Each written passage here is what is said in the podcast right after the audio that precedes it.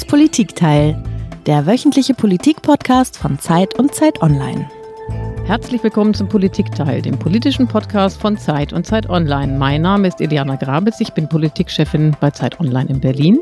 Und ich bin Marc Brost, ich bin einer der Politikchefs der gedruckten Zeit, ebenfalls aus Berlin. Und jede Woche moderieren wir hier im Wechsel mit unseren Kollegen Tina Hildebrand und Heinrich Wefing zu einem Thema, sprechen mit einem Gast eine Stunde lang. Und Eliana, wir beide haben uns ja in diesem Podcast vorgenommen, dass wir wegkommen wollen von Generalisierungen. Wir haben uns den anderen Blick vorgenommen. Wir wollen Klischees brechen. Und ich finde, heute reden wir über ein Thema, das im Grunde voller Klischees steckt, äh, bei dem man ganz, ganz viel Dinge auch anders sehen kann. Und wir reden über eine Partei, die äh, auch angetreten ist, dass sie Klischees brechen will und gleichzeitig unfassbar viele Klischees benutzt.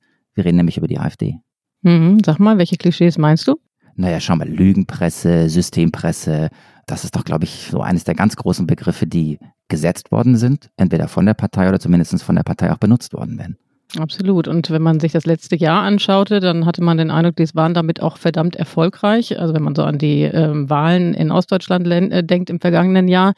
Wenn man sich das jetzige Jahr anguckt, äh, sieht das schon ganz anders aus. Also was mir natürlich in Erinnerung geblieben ist, ist der Parteitag von der vergangenen Woche wo es richtig heftig zuging. Ganz besonders die Rede von Jörg Meuthen am Samstag wo er ja eigentlich ganz vernünftige Ansätze bereithielt. Unter anderem, er hat zum Beispiel die Querdenkerbewegung verurteilt und hat eben auch diese jüngste Aktion von rechten Bloggern verurteilt, die äh, sich in den Bundestag eingeschleust hatten. Naja, und dann wurde er so richtig fertig gemacht. Ja, und ähm, die Art und Weise, wie diskutiert wurde und wie aggressiv das zuging, war einerseits interessant, sagt aber auch ganz schön viel aus über die Zerrissenheit der Partei, oder? Ja, Zerrissenheit ist ein großes Wort und gleichzeitig, glaube ich, ein Thema tatsächlich, über das wir sprechen müssen. Was ist in dieser Partei wirklich los? Wer ist diese Partei? Wie stark ist diese Partei noch? Was macht sich aus und wer positioniert sich da gerade wie?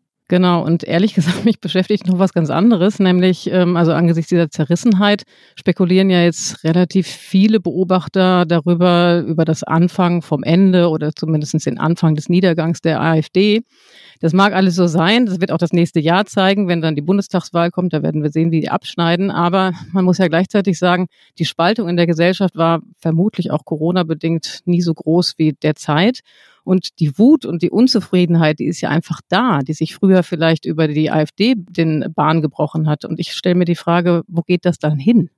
Genau, und deswegen haben wir uns in dieser Woche relativ leicht getan, äh, als es darum ging, was ist eigentlich das Thema der Woche, weil wir klar waren, dass wir uns mit dieser Partei, mit den Klischees und eben auch mit der Frage, wohin geht die Wut beschäftigen wollen. Und äh, als klar war, was das Thema ist, war auch klar, wer unser Gast äh, ist, denn äh, wir haben äh, einen der besten AfD-Beobachter hier bei uns in der Redaktion.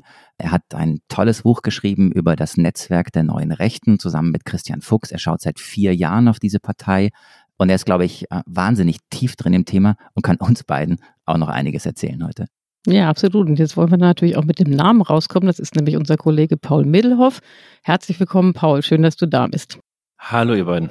Paul, du hast wie all unsere Gäste ein Geräusch mitgebracht, das uns zum Thema hinführt.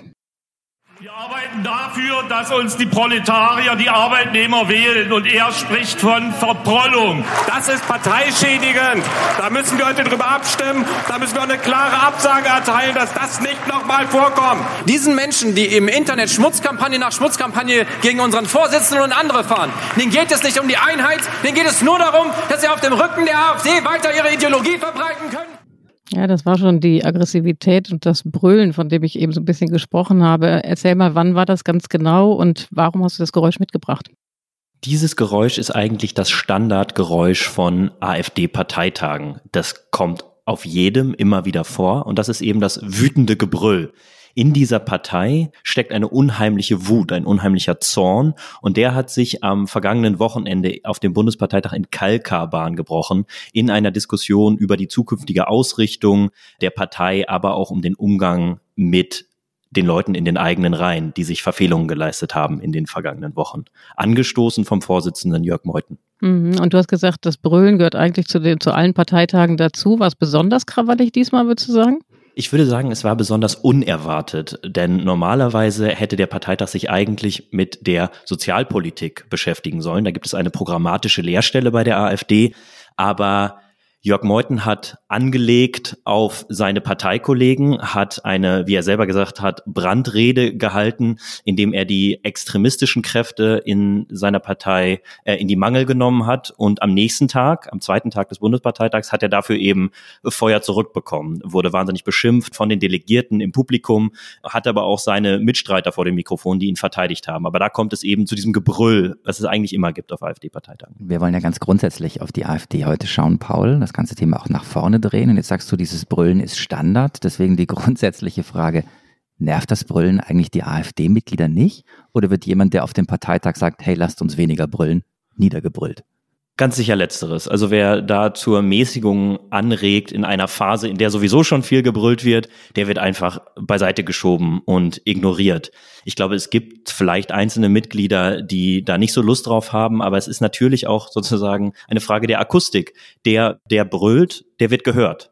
Und ich glaube, dass es natürlich vor, vor allem interessant ist für laute Minderheiten, die möglicherweise gar nicht die Überhand der Stimmen haben, aber die äh, wahnsinnig rumschreien und dann in der Halle als die lautesten gelten. Und das trifft eben vor allen Dingen auf diese extremistische Fraktion innerhalb der AfD zu.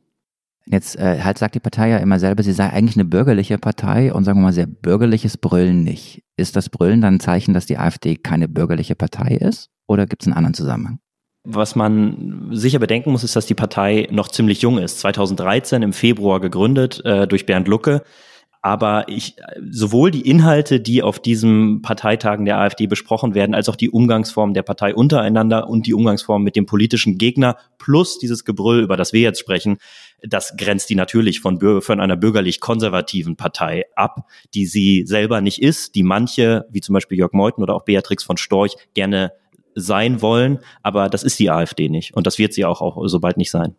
Mich würde nochmal interessieren, wie man sich eigentlich als Berichterstatter fühlt auf solchen Parteitagen. Also in diesem Jahr in Kalka war das ja anders, also anders als alle anderen Parteitage, die äh, zuletzt stattgefunden haben, äh, wurde, also hat die AfD darauf bestanden, das tatsächlich im Real Life abzuhalten, also nicht digital. Gleichwohl waren die Berichterstatter außen vor. Das ist ja bei anderen Parteitagen anders. Also ähm, ihr wart entweder via Zoom zugestaltet oder via Streaming oder von dem Pressehaus nebenan. Wenn du an andere Parteitage zurückdrängst, wie erlebt man dieses Brüllen, dieses Dabeisein? Fühlt man sich da auch bedroht? Wie wird man als Presse wahrgenommen? Also ich weiß, dass gerade als ich bei der Zeit angefangen habe, äh, im Jahr 2017 und ich die ersten AfD-Parteitage mir angeschaut habe, da war es im ersten Moment gruselig, weil man halt gedacht, was passiert denn hier? Und es hat eben auch so Anleihen durch dieses Gebrüll. Es sind natürlich immer alles Männer, die brüllen. Es gibt ohnehin wenig Frauen in dieser Partei das hat schon so Anleihen an düstere Zeiten. Es ist ein bisschen gruselig und wenn man sich dran gewöhnt hat, an diesen Sound und auch an den Umgang der Partei mit Journalisten, dann äh, kann man irgendwann die Schultern äh, zucken und sagen, ja, so ist das halt immer bei denen. Aber am Anfang kann ich mich noch erinnern, habe ich mich ein bisschen gegruselt. Und wird man denn da auch als Lügenpresse beschimpft eigentlich? Also so, was man so hörte vor, über Trump, wie er umgegangen ist mit der Presse in Amerika, sind das so vergleichbare Zustände auch hier? Also auf den Parteitagen weiß ich gar nicht, ob das Wort Lügenpresse so oft gebraucht wird. Es sind dann Abwandlungen, Fake News, Medien oder äh, Staatsfunk, irgendwie sowas. Aber auf Parteiveranstaltungen der AfD absolut, keine Frage, da äh, trifft man diesen Begriff immer wieder an.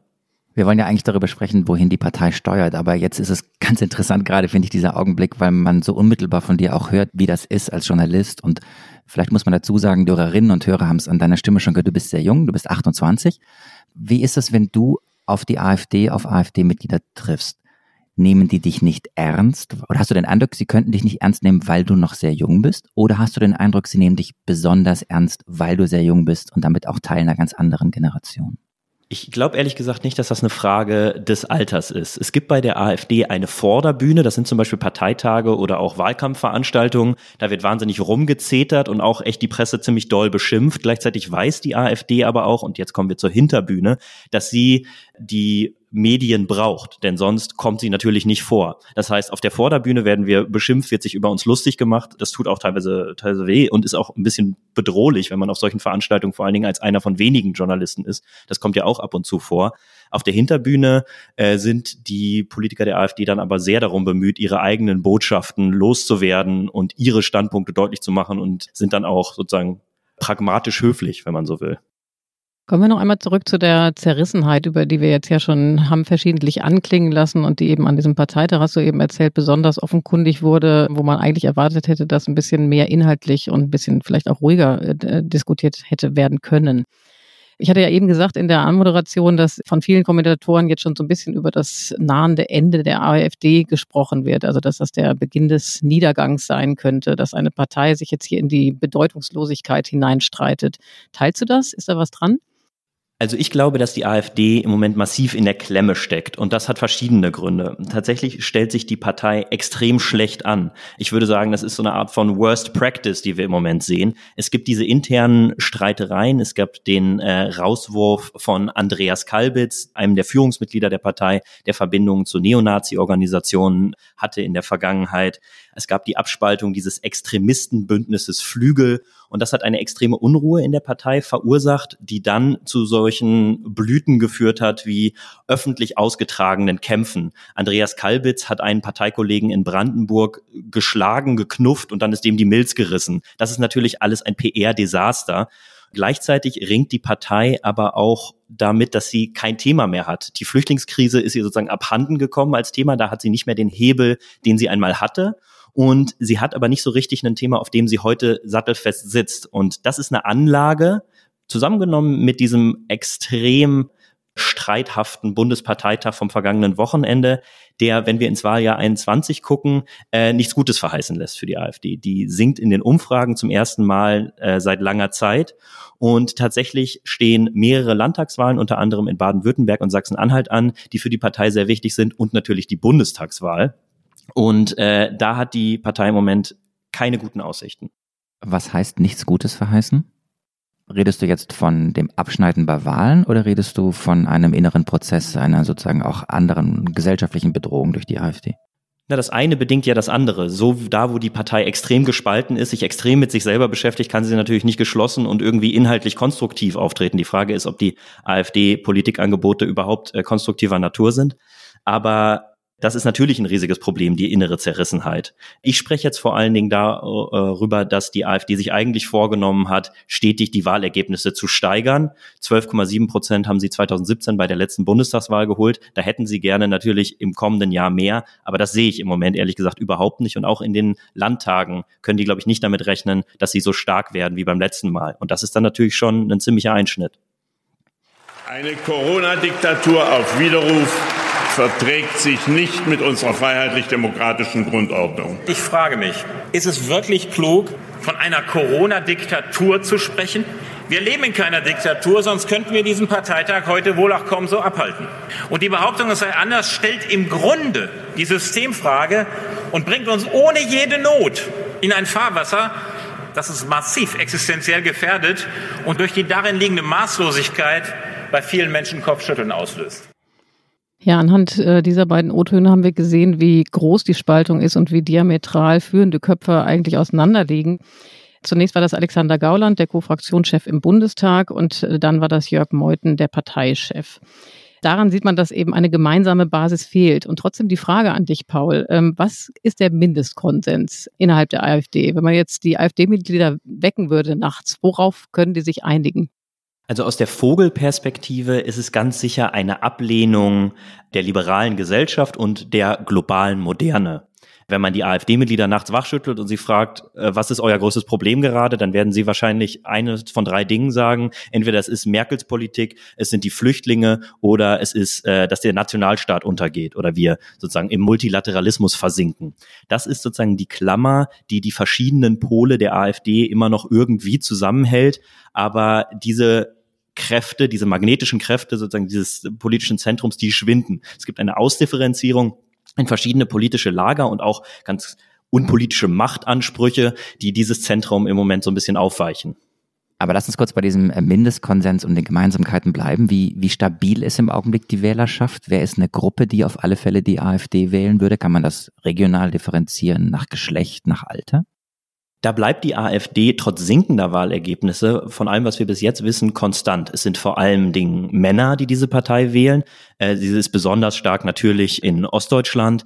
Sie äh, geht allerdings durch alle sozialen Schichten. Es gibt eine ganz interessante Studie, die ist kürzlich rausgekommen, die sich damit beschäftigt, dass Regionen, Orte, die abgehängt sind von gewissen Infrastrukturknoten, sowie Bahnhöfen, äh, Apotheken, Sportclubs, dass da tendenziell bei mittleren Städten die AfD bessere Ergebnisse erzielt. Und das finde ich ganz interessant. Da geht es um Wahlen aus der Vergangenheit, aber ich denke, das kann man schon auch auf die, auf die Jetztzeit beziehen. Also es ist kein Ost-West-Thema, kein reines Ost-West-Thema, weil die Ergebnisse bei den Landtagswahlen ja schon enorm hoch sind oder sagen wir mal enorm differieren. Es ist absolut ein Ost-West-Thema, einfach weil die äh, AfD im Osten viel besser funktioniert als im Westen. Da gibt es viel weniger Scheu davor, so eine Partei wie die AfD zu wählen. Da ist die AfD nicht sozusagen nicht Paria, sondern sie ist eine Partei untergleichen. Also äh, wenn man dort mit Leuten spricht, dann reden die Leute nicht anders über die AfD als über die SPD oder die CDU. Also der Blick auf die Partei dort ist selbstverständlich eine andere und im Westen erfährt sie viel schlechtere Wahlergebnisse ein. Also natürlich ist es auch eine,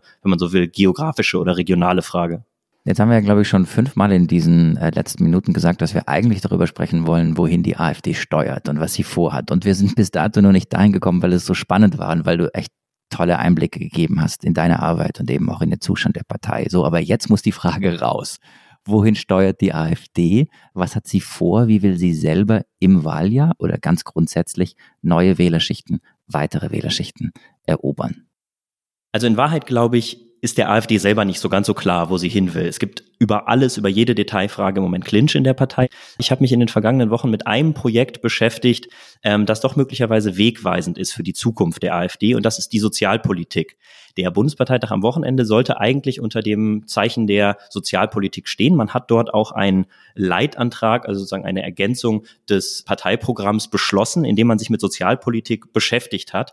Und da ist tatsächlich, da habe ich total viel über die AfD noch einmal gelernt und auch über die internationale Rechte, die sich diese Frage nämlich immer stellen muss. Und die lautet, wohin will sie in der Sozialpolitik? Möchte sie sozusagen ein klassisch wirtschaftsliberales und nationales Profil verkörpern oder möchte sie einen starken sozialstaatlichen Anteil einweben und damit sozusagen eine soziale und nationale Komponente zusammenbinden? Und dieser Streit, der tobt seit Monaten auch in der AfD und der treibt ganz interessante Blüten. Erzähl mal, was ist dabei rausgekommen? Also es gibt ein nationalliberales Lager, das sind zum Beispiel Jörg Meuthen, zum Beispiel Beatrix von Storch, früher auch mal Alice Weidel, das ist die andere Co-Fraktionsvorsitzende im Bundestag. Und die wollen klassisch private Vorsorge statt umlagefinanzierter Rente, einen klassisch schlanken Staat, also sozusagen die FDP plus eine Verengung äh, der Sozialleistungen auf deutsche Staatsbürger. Das ist das eine Lager. Und das andere Lager, das nennt sich, und jetzt kommt eine Chiffre, die interessant ist, solidarischer Patriotismus.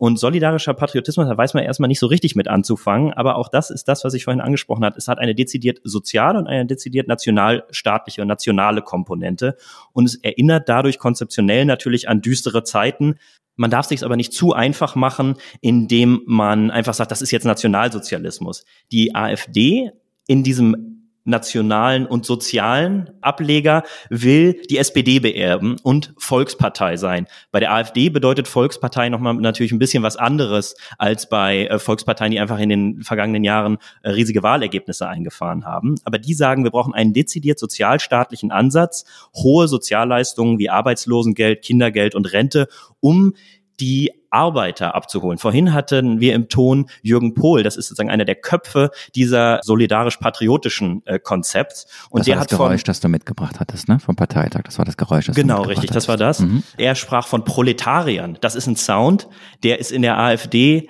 echt lange so nicht vorgekommen, als es noch sozusagen eine wirtschaftsliberale Professorenpartei waren. Und jetzt haben wir diesen, diesen Ansatz, wo einer der Köpfe der konzeptionellen Linken von Proletariertum spricht und dass man die abholen will. Das Ding ist aber, was wir in diesem, äh, in diesem nationalen und sozialen Lager sehen, es treibt eben immer wieder nationalistische Blüten. In Thüringen hat es mal eine deutschen Rente gegeben. Da sollte also zusätzlich zum normalen Rentenniveau für deutsche Staatsbürger Geld aufgeschlagen werden. In einem anderen Konzept, dem Staatsbürgergeld, das nicht kann man nicht klassisch diesem, diesem linken oder sozusagen sozialpolitisch linken AfD-Lager zuordnen. Aber auch das hat eben diese nationalistische, die sagen, patriotische Komponente. Da sollen nämlich nur Staatsbürger ein Grundeinkommen erhalten. Das richtet sich nach einem Konzept von Milton Friedman, einer negativen Einkommensteuer. Und die schließen hier natürlich einerseits nicht deutsche Staatsbürger aus, andererseits soll für viele Jahre auch EU-Bürger ausgeschlossen werden. Und wenn man mit der AfD im Hintergrund spricht über diese Konzepte, dann sagen die Vordenker eben auch, ja, und wir müssen den Korridor zur Staatsbürgerschaft hin verengen. Also da ist dann ganz klar, was dieser solidarisch-patriotische Ansatz vorhat, ist natürlich eine Verengung dieser Sozialleistungen auf, was die AfD als richtige Deutsche begreift. Und wenn man dir so zuhört, Paul, dann kann man sich doch die Frage stellen, ich meine, äh, wir haben ja darüber geredet, wo will die AfD hin? Die will ja neue Wähler und Wählerinnen erobern. Ähm, mit dem, was du sagst, hat man den Eindruck, okay, sie wollen auch im sozialdemokratischen Lager fischen. Aber in dem Moment, wo das diskriminierend ist und im Grunde genommen sich nur auf Menschen mit deutscher Staatsbürgerschaft bezieht, egal ob in der Rente, beim äh, Grundeinkommen oder wo auch immer, lässt man doch alle die, die, die man vielleicht erhofft zu erreichen, außen vor, oder nicht?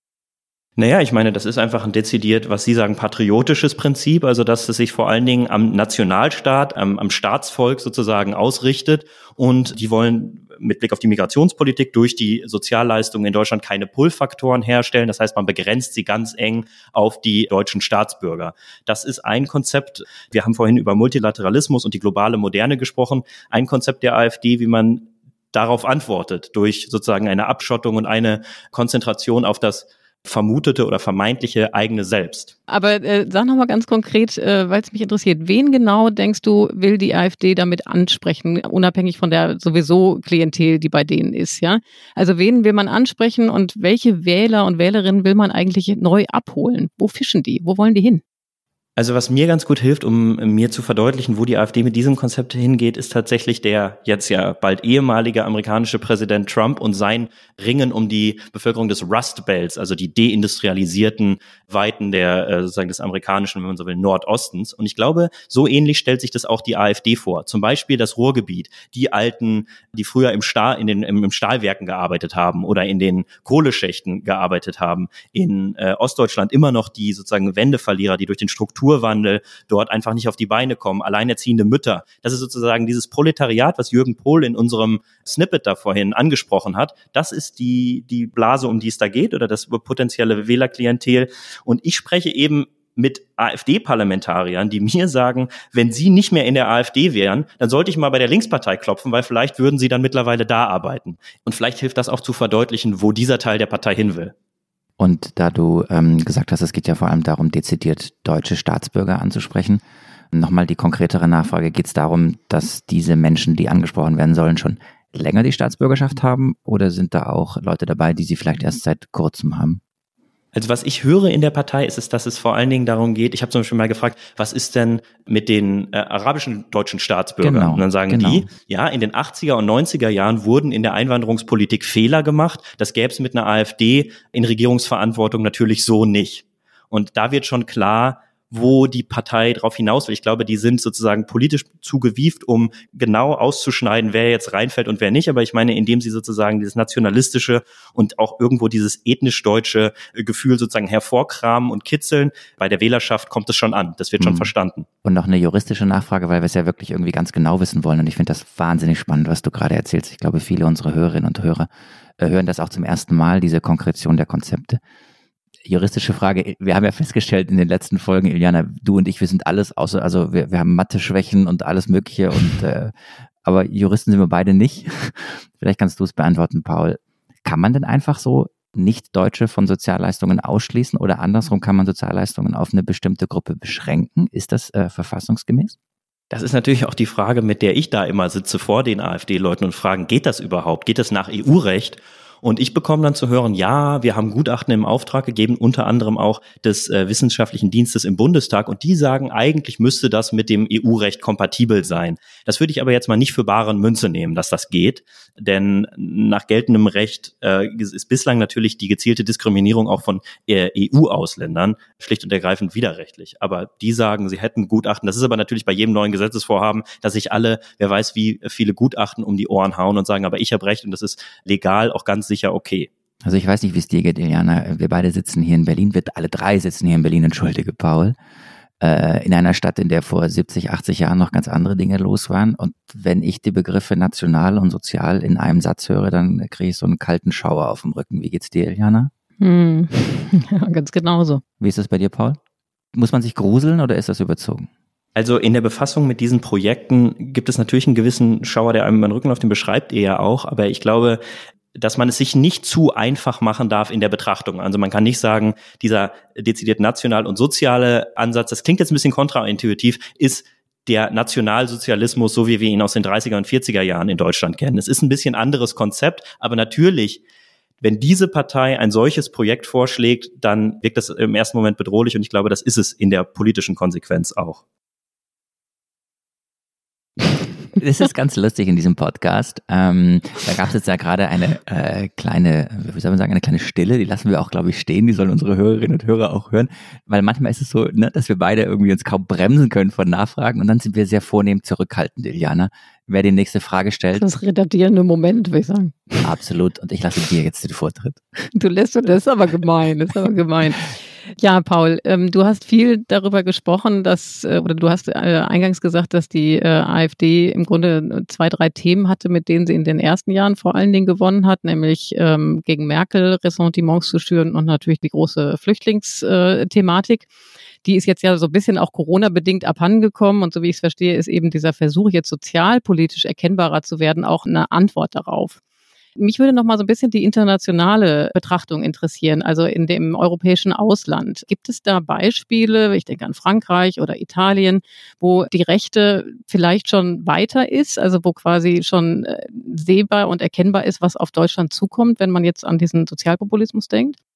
Also ich denke, wie die Rechte insgesamt in Europa in jedem einzelnen Staat unterschiedliche Ausprägungen hat und sozusagen nationale Eigenheiten. Der äh, Front National oder beziehungsweise Nachfolgerorganisation äh, ist nicht unbedingt das französische Pendant zur AfD. Auch ist die Partei von Geert Wilders in den Niederlanden nicht unbedingt äh, sozusagen eins zu eins vergleichbar mit der AfD. Ich denke aber, dass zum Beispiel, wenn man sich so eine Figur anguckt wie ähm, den Italiener Matteo Salvini, der ja sozusagen auf Marktplätzen auftritt, sozusagen als eine Art Volkstribun, das ist einerseits dieses klassisch populistische, ich bin ganz nah bei euch, aber es hat schon auch, er geht sozusagen auch schon in die sozial schwachen Gebiete und äh, versucht dort die Leute um sich zu scharen und ist dort noch, vielleicht kann man das noch härter, äh, wird das sozusagen herausgearbeitet von diesem Teil der, der italienischen Rechten, dieses die gegen uns, die Ausländer, die Flüchtlinge gegen uns Italiener, die wir darben an diesem kaputten System. Und äh, ich weiß nicht, ob es dahin läuft, auch in der deutschen Diskussion oder in der deutschen Rechten, aber es ist auf jeden Fall eine Ausprägung dieser sozialpolitischen Auseinandersetzung. Wer sind die Vordenker hinter dieser AfD-Strategie, über die wir gerade gesprochen haben? Wer sind die Köpfe dahinter? Das ist tatsächlich eine total interessante Frage, woher die AfD überhaupt ihre politischen Konzepte bekommt. Und dieser solidarische Patriotismus ist eigentlich entwickelt worden, äh, zumindest dieser, dieser Term oder dieser, dieser Begriff dann auch äh, geschrieben worden von einem Aktivisten, einem Schreiber aus dem Antaios Verlag und der Zeitschrift Session. Das ist dieser Verlag, dieser rechtsradikale Verlag von Götz Kubitschek in äh, Schnellroda. Der Vordenker hinter diesem äh, solidarischen Patriotismus, der auch das gleichnamige, ein gleichnamiges Buch geschrieben hat, ist Benedikt Kaiser, einer der Lektoren dieses Verlags. Und da ist ganz interessant. Darf ich ganz kurz einmal einhaken, weil wir mit den Begriffen sehr vorsichtig sein müssen und gleichzeitig sehr konkret. Ist der Verlag rechtsradikal oder rechtsextrem? Naja, also ich meine, der äh, wird jetzt mittlerweile vom Verfassungsschutz äh, beobachtet, deswegen könnte man sogar von Rechtsextremismus sprechen. Das ist natürlich immer so eine Frage der, also es ist einerseits eine juristische Frage und einerseits eine Frage der politischen Bewertung. Das sind radikale, radikal rechte Inhalte, die dort verbreitet werden und der Verfassungsschutz schaut sich jetzt diesen Verlag an, weil er vermutet, dass dort sozusagen gegen die freiheitliche Grundordnung der Bundesrepublik verstoßen wird. War mir nur wichtig, in diesem Zusammenhang einmal darauf hinzuweisen, dass wir auch mit Begriffen immer vorsichtig sind und dass gerade auch du, Paul, in deiner Berichterstattung sehr vorsichtig bist und Begriffe auch benutzt von einem gewissen Hintergrund oder Fundament. Ist absolut richtig. Ist die Beobachtung durch den Verfassungsschutz eigentlich einen wichtigen Hinweis. Genau, ist absolut richtig und äh, sozusagen äh, die, dieses Phänomen, die neue Rechte, die wir sozusagen seit 2011, 2012 im Aufstieg begreifen und sehen, da gibt es natürlich eine ganze Reihe von äh, Vokabeln äh, und Semantik, wo es äh, ganz wichtig ist, sozusagen scharf scharf zu sprechen, scharf zu argumentieren, nicht sozusagen aufrührerisch, sondern einfach sozusagen präzise.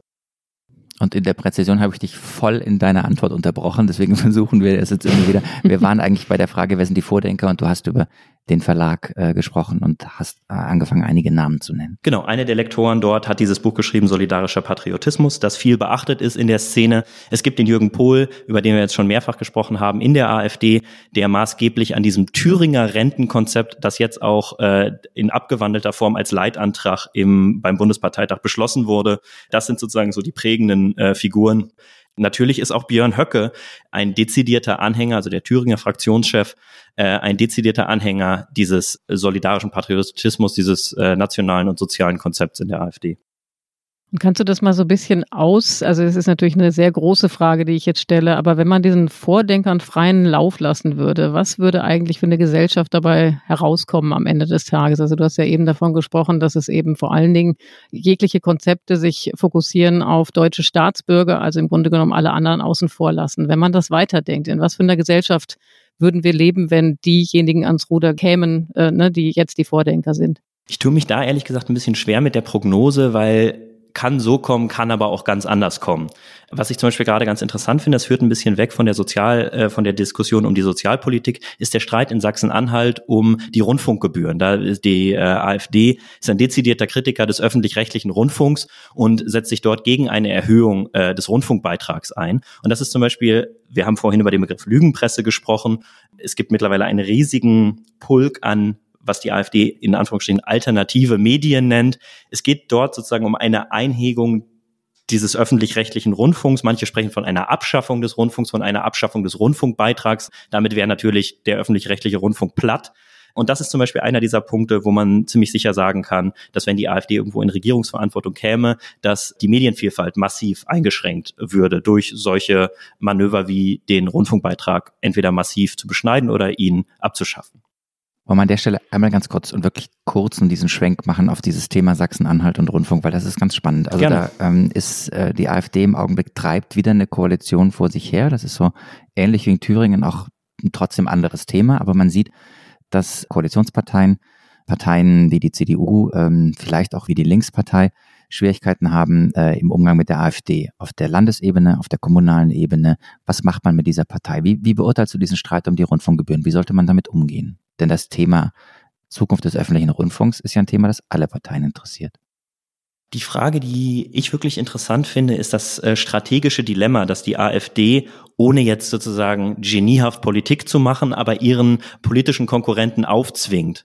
Es ist ja offenbar gerade ein riesiges Dilemma für die CDU, dass wenn sie in einer wichtigen politischen Frage mit der AfD zusammenstimmt, dass dann einerseits von außen die massive Kritik, das sieht man ja auch schon jetzt, an die Partei herangetragen wird, aber auch in der Partei ganz viele nicht damit einverstanden sind, dass die CDU mit der AfD stimmt. Daraus entsteht aber natürlich eine strategische Falle für die Zukunft, dass sich die AfD immer wieder auf politische Themen der Konkurrenten setzen kann und somit die Konkurrenten ins Schlingern bringt, weil die sich natürlich fragen müssen, bleibe ich jetzt bei meinem politischen Vorhaben und nehme in Kauf, dass die AfD möglicherweise mitstimmt und ich nur mit AfD-Stimmen diesen äh, Antrag oder dieses politische Vorhaben durchbringe oder schmeiße ich das politische Vorhaben äh, über Bord, um nicht mit der AfD zu stimmen. Und das ist eine strategische Falle, ein strategisches Problem, was ich glaube, das ist jetzt nicht nur Rundfunkgebühren in Sachsen-Anhalt, sondern das wird den etablierten Parteien immer wieder entgegenkommen. Und ich glaube, es geht darum, eine Strategie zu finden oder auch eine Haltung zu finden, wie man damit umgeht, weil sonst schlittert man von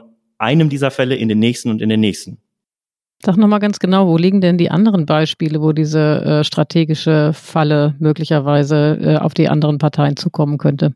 Da, wo es wirklich ein politisches Manöver der AfD war, das haben wir bei der Wahl von Kemmerich, äh, diesem hm. FDP-Mann in Thüringen Anfang des Jahres gesehen. Da wurde äh, mit Stimmen der FDP und CDU und dann hat sich die AfD noch äh, auf die auf die Wahl draufgesetzt, Kemmerich zum Ministerpräsidenten gewählt und es hat sozusagen fast eine Staatskrise ausgelöst, weil sich die CDU gefragt hat, wie ist eigentlich unser Verhältnis zur AfD? Das hat dann in Wahrheit dafür zugeführt, dass eigentlich erstmal sozusagen die Mauern der AfD auch in den äh, Landesverbänden in Ostdeutschland höher geworden sind. Äh, also da hatte man dann äh, sozusagen Riesenbedenken in irgendeiner Form an die AfD heranzurücken. Und das kann man nach so einem destruktiven Manöver ja auch von Seiten der CDU verstehen. Es gibt aber auch, auch das ein interessanter Hinweis ein, äh, eines thüringischen Kollegen, Martin Debes, der darüber geschrieben hat, dass auf regionaler Ebene, also in, äh, in kommunalen äh, Parlamenten, auch andere Parteien, nicht nur die CDU, schon mit der AfD über kleinere Vorhaben wie dann sowas wie ein Fahrradweg abgestimmt haben. Aber das meine ich, dass da, wo die Partei stark ist, da wo sie sozusagen zahlenmäßig stark vertreten ist, äh, hat sie natürlich einen politischen, einen politischen Hebel und die anderen Parteien müssen sich fragen, wie sie damit umgehen. Und das ist dieses Dilemma, was ich vorhin beschrieben habe. Wir halten Wort. Mit der CDU-Fraktion wird es keine Beitragserhöhung für die Bürgerinnen und Bürger in Sachsen-Anhalt, für die Unternehmen und die Handwerker geben. Wir haben jetzt gerade Siegfried Borgward gehört, den äh, Vorsitzenden der Landtagsfraktion der CDU in Sachsen-Anhalt. Damit sind wir mitten nochmal in diesem Streit äh, über die Erhöhung der Rundfunkgebühren. Letzte kurze Frage dazu, Paul, weil du selber gerade sagtest, auf kommunaler Ebene wird bei Fahrradwegen unter Umständen auch zwischen Linkspartei und AfD informell koaliert, also gemeinsam abgestimmt. Macht es nicht einen Unterschied, ob man über einen Fahrradweg abstimmt oder über die Rundfunkgebühren? Selbstverständlich macht das einen Unterschied. Das ist natürlich, wenn man sich anguckt, welchen Stellenwert politische Projekte haben, dann ist ein Fahrradweg auf kommunaler Ebene natürlich total wichtig. Aber die Erhöhung oder Nichterhöhung der Rundfunkbeiträge betrifft natürlich viel, äh, viel mehr Leute. Natürlich ist es eine unterschiedliche Gewichtung dieser politischen Projekte, aber worum es mir ging, ist das strategische Dilemma zu beschreiben, in das die AfD einfach durch ihre sozusagen zahlenmäßig große Existenz, vor allen Dingen in Ostdeutschland, alle anderen Parteien und vor allen Dingen die CDU als konservative Partei äh, immer wieder bringt. Wir werden sie jagen. Diese Kümmelhändler, diese Kameltreiber sollen sich dorthin scheren, wo sie hingehören. Wir Deutschen, also unser Volk, sind das einzige Volk der Welt, das sich ein Denkmal der Schande in das Herz seiner Hauptstadt pflanzt. Ich kann Ihnen sagen, Burkas, Kopftuchmädchen und alimentierte Messermänner und sonstige Taugenichtse werden unseren Wohlstand, das Wirtschaftswachstum und vor allem den Sozialstaat nicht sichern. Das war nochmal die geballte Wut. Wir hörten Alexander Gauland, wir hörten André Poggenburg, wir hörten Björn Höcke und Alice Weidel. Und da wir nun ja festgestellt haben, dass die Frage ist, wie stark die AfD nächstes Jahr sein kann, dass diese Frage im Augenblick schwer zu beantworten ist, wollen wir darüber reden, wohin eigentlich die Wut geht jenseits der AfD, was sozusagen die Rechte ausmacht und die, die neue Rechte. Wohin geht die Wut, wenn sie nicht allein bei der AfD landet? Was ist sozusagen auf der rechten Seite wirklich los?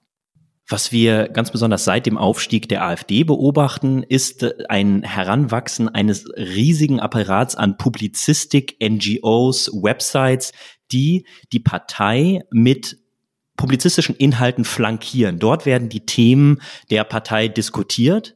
Wie die, wir haben vorhin über das Konzept des solidarischen Patriotismus geschrieben. Das wird dort mitgedacht, wird dort weitergedacht, wird dort erdacht und dann über die Partei als so eine Art Brückenkopf in die Parlamente und damit auch in die äh, große deutsche Öffentlichkeit getragen.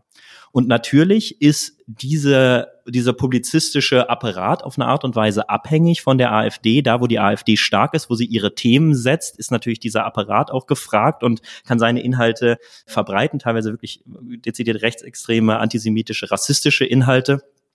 Und, und das kommt bei der AfD noch hinzu, eine große Zahl der Aktivisten, Publizisten aus diesem Spektrum, das nennen wir in unserem Buch eben das äh, Netzwerk der neuen Rechten, ist heute angestellt bei der AfD, in den Landesparlamenten, aber auch im Bundestag. Wenn man sich zum Beispiel die Pressestelle der AfD-Bundestagsfraktion anguckt, mit denen ich ja mehr oder weniger täglich zu tun habe, oder mindestens wöchentlich, die haben alle mal früher bei der Jungen Freiheit gearbeitet. Das ist eine nationalkonservative Zeitung unter der Chefredaktion von äh, Dieter Stein.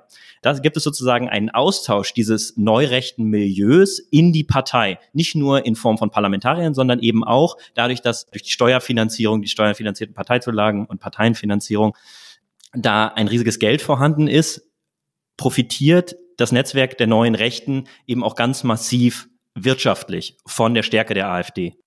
Aber nochmal weggedreht von der AfD, weil das ist das, was, glaube ich, Iliana und mich am meisten interessiert, oder? Dieses, ähm, wie tief verankert ist die neue Rechte in der Gesellschaft, in, in Vereinen, in Behörden? Was sozusagen ist das Tiefe, das Gefährliche und das Neue an der neuen Rechten? Es gibt ein Schlüsselprinzip der neuen Rechten. Äh, das nennt sich die Mosaikrechte. Und das meint, dass man in jeden gesellschaftlichen Bereich vorstoßen soll und sozusagen keine, keine gesellschaftliche Stelle mehr unbesetzt lassen soll. Das heißt, es gibt zum Beispiel jetzt oder gab, da war sie noch stärker, eine rechte Gegengewerkschaft. Das ist wieder sozusagen diese Frage des Bemühens um die, quote, äh, Proletarier, um das Proletariertum oder das Proletariat. Da gibt es jetzt eine Gewerkschaft, die sich dezidiert von rechts um die Arbeitnehmerschaft bemüht. Das ist zum Beispiel ein ganz interessantes Konzept. Es gibt aber auch sozusagen auf den ersten Blick Sachen, die sind nicht ganz so bedrohlich. Es gibt neurechte Biermarken, es gibt natürlich einen neurechten Rapper. Also sozusagen, die versuchen auch popkulturell in die Lücken zu kommen, wo sie sagen, die waren ganz lange äh, linksgrün oder liberal dominiert und die versuchen durch diese Mosaikrechte wie so kleine Steinchen all diese gesellschaftlichen Lücken, die sie sehen in ihrem eigenen politischen Profil, zu besetzen. Und ich glaube, wer im Studium sich mal mit der Theorie dieses Overton-Fensters beschäftigt hat, dass natürlich dadurch der gesellschaftliche Diskurs verrutscht. Da, wo diese ganzen Mosaiksteinchen in der Gesellschaft verankert sind, bewegt sich natürlich auch diskursiv die Gesellschaft auf eine Art weiter nach rechts. Auch in der CDU-CSU gab es in der Vergangenheit, vor allen Dingen in 2017 und 2018, als die AfD eigentlich am stärksten war, weil sie durch ihren, durch ihre Position und durch ihre, ihr Gebrüll in der, äh, in der Flüchtlingskrise sozusagen die Union vor sich hergetrieben haben, politisch auf eine Art und Weise, gab es immer wieder Belege dafür, äh, für diese, für diese Mosaiksteine, wie diese Mosaiksteine in sozusagen Politik im Zentrum äh, umgewandelt wurden. Hm. Und jetzt ist, ähm, also in den Jahren vor 2020 ähm, wurde viel, also war die Debatte über die neue Rechten, über die AfD sehr präsent. Jetzt im Jahr der, äh, in diesem Jahr, wir haben eine besondere Situation infolge der Pandemie. Ja, also durch Corona. Corona hat im Grunde genommen alles überlagert und äh, die Diskussion darüber auch. Hat Corona jetzt dieses Netzwerk der neuen Rechten eher gelähmt oder hat es es eher anwachsen lassen, weil einfach auch die Wut auf die Regierungspolitik, auf die Corona-Maßnahmen so groß ist, wie sie eben ist? Also ich denke, dass die staatliche Antwort auf den sozusagen stetig radikaler und extremistischer werdenden Komplex der neuen Rechten, nämlich die Beobachtung durch den Verfassungsschutz einerseits der Partei AfD, aber andererseits auch solcher Organisationen wie dem, wie in Schnellroda, also dem Antaios Verlag und der Zeitschrift Sezession, dass das dazu geführt hat, natürlich, dass es einen internen Dissens gibt, sowohl in der AfD als auch in der Bewegung und zum Beispiel die identitäre Bewegung, äh, die ja 2017, 2018 auch in den Medien, auch bei uns in der Zeit viel beschrieben wurde. Wir haben auch äh, uns mehrfach mit denen getroffen und auch große Texte über die geschrieben. Die verlieren zum Beispiel gerade ganz massiv an Boden, haben äh, von einer Weile in Halle ihr Headquarter, wenn man so will, aufgeben müssen. Das hat nicht mehr funktioniert. Und äh, man sieht also auch, dass die Bewegung gerade geschwächt ist. Aber das kommt sozusagen von einem echt hohen publizistischen Niveau und mit hoch meine ich wirkmächtig und viele Klickzahlen und viel Kohle, die da hin und her gegangen ist.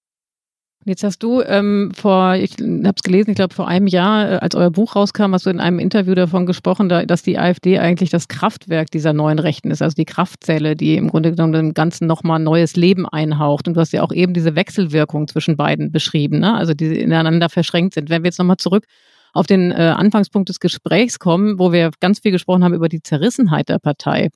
Was hat das jetzt für eine Auswirkung auf die neue Rechte? Wird das im Grunde genommen dazu führen, also die Krise der Partei dazu führen, dass eben auch die neue Rechte an Kraft verliert? Das ist auch ein bisschen schwierig. Also ich tue mich in dieser Hinsicht, äh, ich war 2016 für Zeit Online-Korrespondent äh, im Wahlkampf zwischen Trump und äh, Clinton, als äh, wir uns eigentlich ganz lange ganz sicher waren, dass Trump äh, die Wahl niemals gewinnen kann, der sie dann doch gewonnen hat. Deswegen bin ich bei solchen Prognosen immer ein bisschen demütig und vorsichtig äh, und auch vorsichtig darüber zu sprechen, was das, was die neue Rechte, was mit der neuen Rechten passiert, wenn die AfD schwächelt. Aber ich denke, ich habe ja vorhin sozusagen diese Wechselwirkung zwischen Partei und Bewegung äh, äh, angesprochen und so ein bisschen versucht zu erklären. Und ich glaube, dass da, wo eines dieser Elemente schwächer wird, wird notwendigerweise auch das andere schwächer. Das heißt, ja, die Schwäche der AfD wirkt sich auch auf die Vorfeldorganisation, auf das politische Vorfeld aus. Ich finde es übrigens gut, Paul, dass du dich mit Prognosen äh, nicht nur schwer tust, sondern dass du auch sagst, warum du dir äh, damit, warum sie dir schwer fallen. Und ich finde es sozusagen journalistisch extrem glaubwürdig,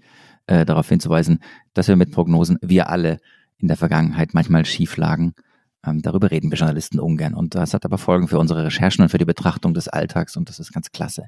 Womit wir bei unserer Rubrik wären, mit der wir äh, versuchen wollten, ja auch ein bisschen anders auf die Welt zu schauen, indem wir uns einen anderen Blick vorgenommen haben, in der wir weg wollen von Generalisierungen und Klischees und Prognosen, die nicht stimmen, sondern immer wieder fragen, ob man die Dinge nicht auch ganz anders sehen kann, als wir sie bislang diskutiert haben. Das sind die Flop 5.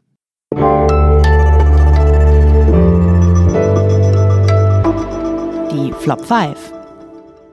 Ja, lieber Paul, es geht also in dieser Rubrik um fünf Sätze, fünf Klischees, fünf Phrasen, die du nicht mehr hören kannst, die dir als AfD-Watcher, als Berichterstatter oder vielleicht einfach auch nur als Bürger, als Paul Middelhoff so richtig auf den Zeiger gehen. Was ist dein erster Flop? Was kannst du nicht mehr hören?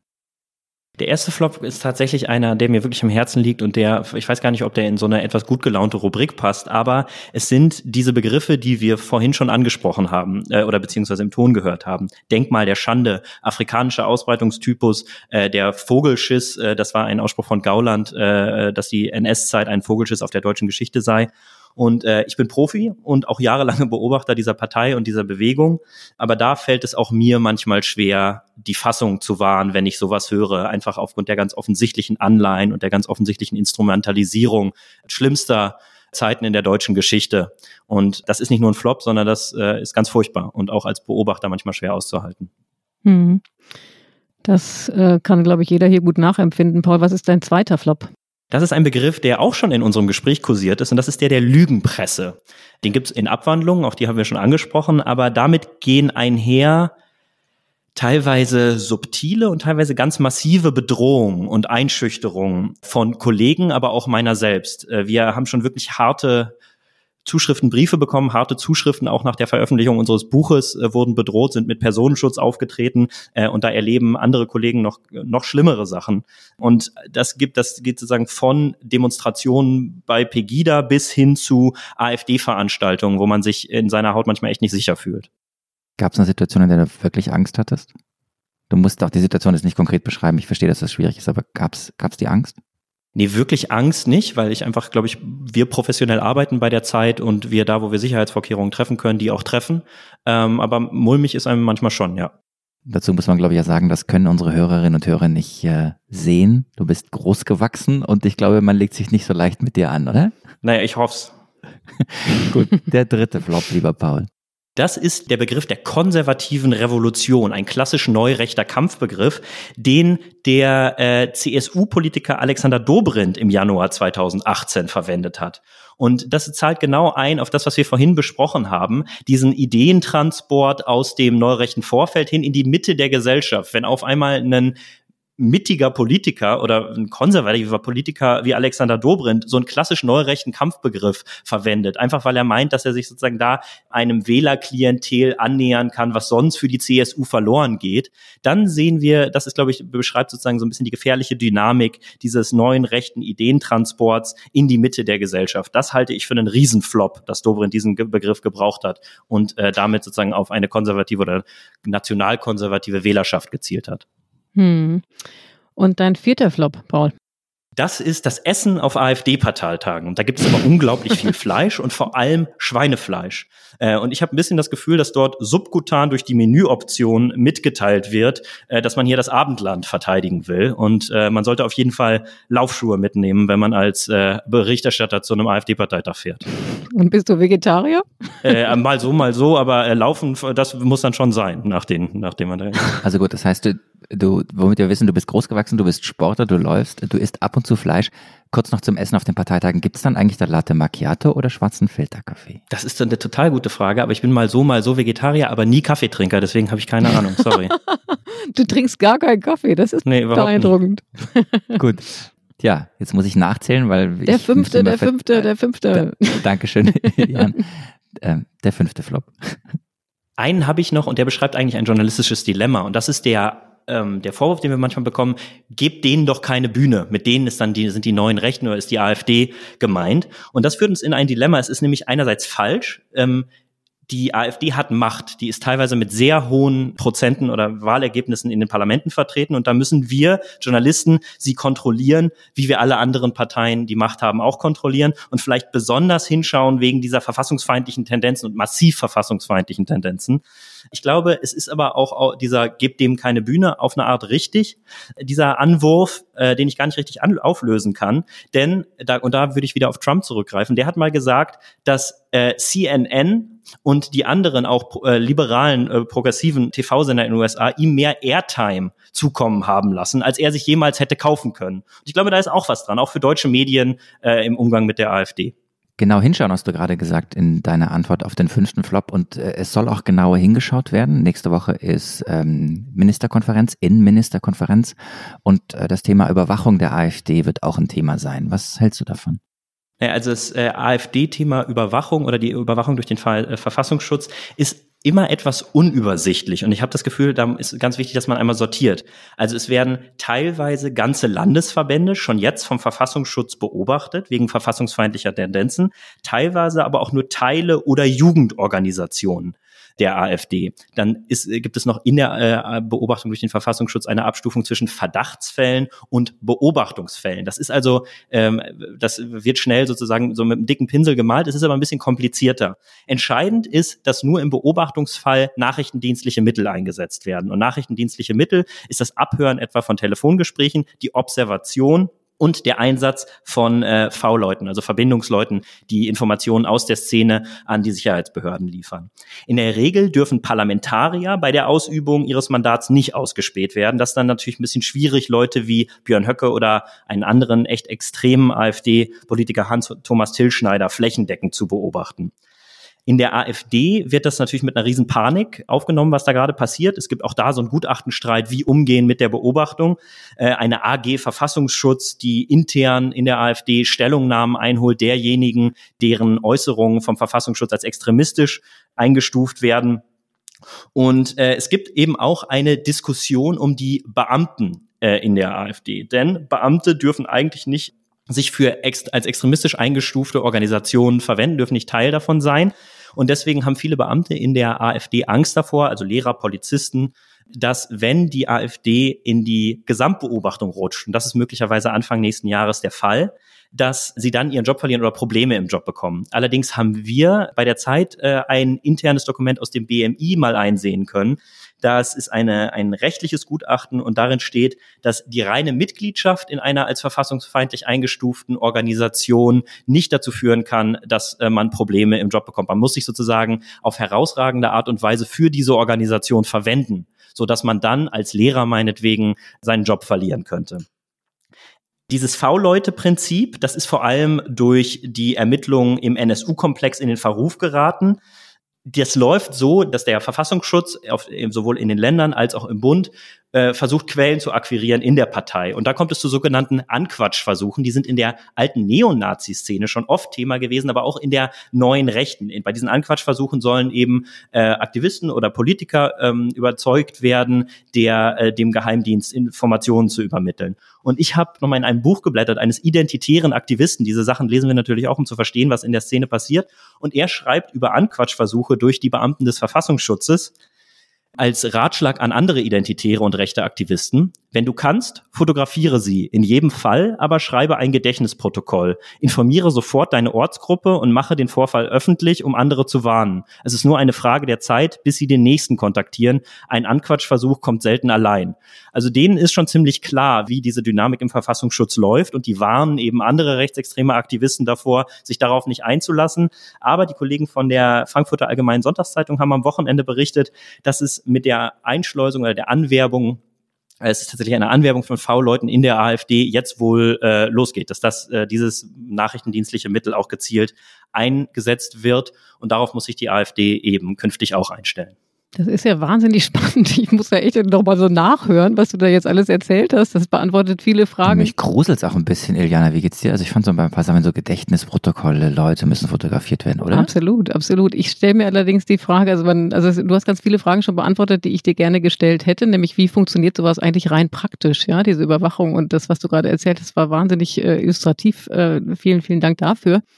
Ich habe mir die Frage gestellt, also wenn sollte es der Fall sein, dass die AfD jetzt in die äh, Gesamtüberwachung reinrutscht, wie du es ja eben bezeichnet hast, was bedeutet das für, für den Verfassungsschutz jetzt einfach mal äh, personell? Also wie viele Leute werden dann faktisch freigestellt oder quasi abbestellt, um sich allein mit dem Thema AfD zu beschäftigen? Wie viele sind es jetzt und wie viele werden es in Zukunft sein? Sollte es so sein, dass sie in die Gesamtüberwachung rutschen?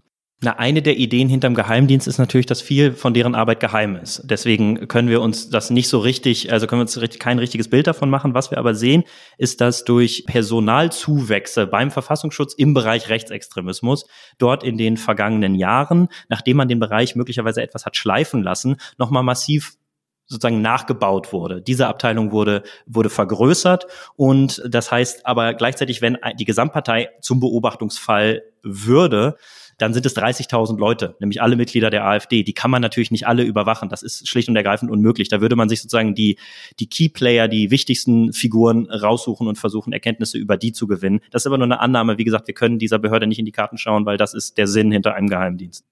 Sag mal, Paul, und äh, in deiner sehr langen, aber auch sehr aufschlussreichen Antwort vorhin, als du mal so en passant aus einem Papier des BMI zitiert hast. Kann es sein, dass wir eine Premiere im Podcast haben und gerade die erste Nachricht des Podcastes, die erste News produziert haben? Das ist doch neu, oder? Das hörte sich so an, oder, Paul? Ich weiß nicht, Paul. Paul, jetzt guckst du irritiert, du musst sagen, ob es neu ist oder nicht. Iliana. Naja, es ist ja so ein bisschen unser Geschäft zu versuchen zu verstehen, was hinter den Kulissen passiert. Und da ist es natürlich besonders hilfreich, wenn wir mal äh, Gespräche haben, sozusagen hinter den Kulissen, wie funktioniert sowas, oder auch mal Einblick nehmen können zu bestimmten Papieren bestimmter Behörden, die sich mit diesem Komplex beschäftigen. Wenn das jetzt hier eine Premiere ist, freue ich mich, klar. Total, total. Deswegen müssen wir an dieser Stelle einmal die Nachricht nochmal wirklich explizit formulieren. Was ist die News? Dass das BMI mit Blick auf die Beobachtung der AfD durch die Geheimdienste zu der Einschätzung kommt, dass Beamte in der AfD da durch ihre reine Mitgliedschaft in einer als verfassungsfeindlich eingestuften Organisation keine Probleme im Job bekommen können. Erst wenn sie auffällig werden, ne? Ja, es ist der Hammer. Genau, wenn sie sich sozusagen in großem Maße für diese extremistische Organisation verwenden, dann könnten dienstrechtliche Konsequenzen folgen. Eliane, wir hatten eine Stunde, ein Thema mit einem Gast und heute auch eine Premiere. Super, ist doch geil, eine oder? Nachricht, das ist wirklich toll. Oder? Vielen Dank. Und ähm, wie immer hat uns bei der, bei der heutigen Folge Lena von Holt unterstützt. Und deswegen an dich die Frage, Lena, du hast auch das Gespräch jetzt äh, gehört, die letzte Stunde. Was, was hast du mitgenommen? Was ist hängen geblieben bei dir? Ich nehme auf jeden Fall mit, dass äh, man von anderen Ländern lernen kann, um die AfD zu verstehen und auch zu verstehen, wo sie hin will. Ähm, und dass das Ruhrgebiet vielleicht äh, der neue Rust Belt der AfD werden könnte. Außerdem muss ich sagen, dass wenn ich euch jetzt so zugehört habe, ich äh, ein bisschen pessimistisch geworden bin, was das Aufatmen angeht. Also auch wenn die AfD jetzt schlechte Umfragewerte hat, wenn man so hört, welche Umtriebe es noch innerhalb der neuen Rechten gibt, so fernab von der Öffentlichkeit, dann ist das auf jeden Fall kein, kein guter Grund, um sich zurückzulehnen. Und ich habe einen neuen Begriff gelernt, Iliana, ich weiß nicht, ob du den kanntest, Mosaikrechte. Habe ich noch Ja, nie stimmt. gehört. Mosaikrechte. Ganz wichtiges Konzept in der neuen Rechten. Freue ich mich, wenn wir das hier einmal vorstellen können. Ja, liebe Hörerinnen und Hörer, das war das Politikteil. Eine Stunde mit einem Gast, heute mit Paul Mittelhoff. Und ich wette, wir werden in den nächsten Monaten noch eine Stunde und noch eine Stunde und noch eine Stunde mit Paul verbringen, ähm, weil das Thema einfach wahnsinnig interessant war. Ja. Ja. Ja, und Machst du die Abmoderation? Du machst die Abmoderation. Absolut, du kannst absolut. es einfach besser.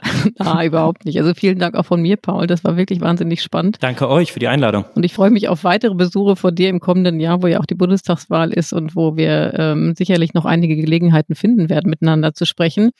Wenn Ihnen, liebe Hörer und Hörerinnen, das heute auch so gut gefallen hat wie uns oder wenn Sie Kritik haben, dann mailen Sie an unsere E-Mail-Adresse, nämlich das politikteil.zeit.de.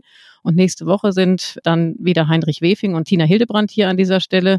Und bis dahin, wer Lust hat, kann in den täglichen Nachrichtenpodcast von Zeit Online reinhören. Was jetzt, den gibt es sogar zweimal täglich. Und wir haben uns unsere Abmoderation immer so aufgeteilt, dass ich jetzt den Hinweis auf den Fanshop machen muss, Iliana, oder?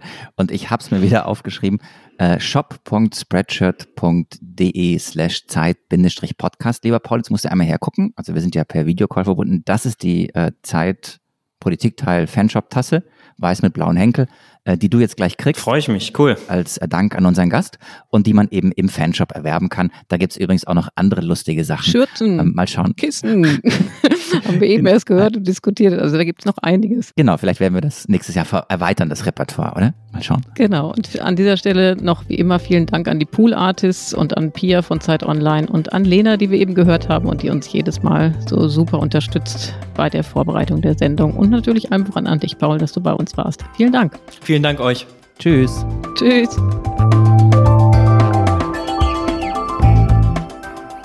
Das Politikteil ist ein Podcast von Zeit und Zeit Online, produziert von poolartists.de.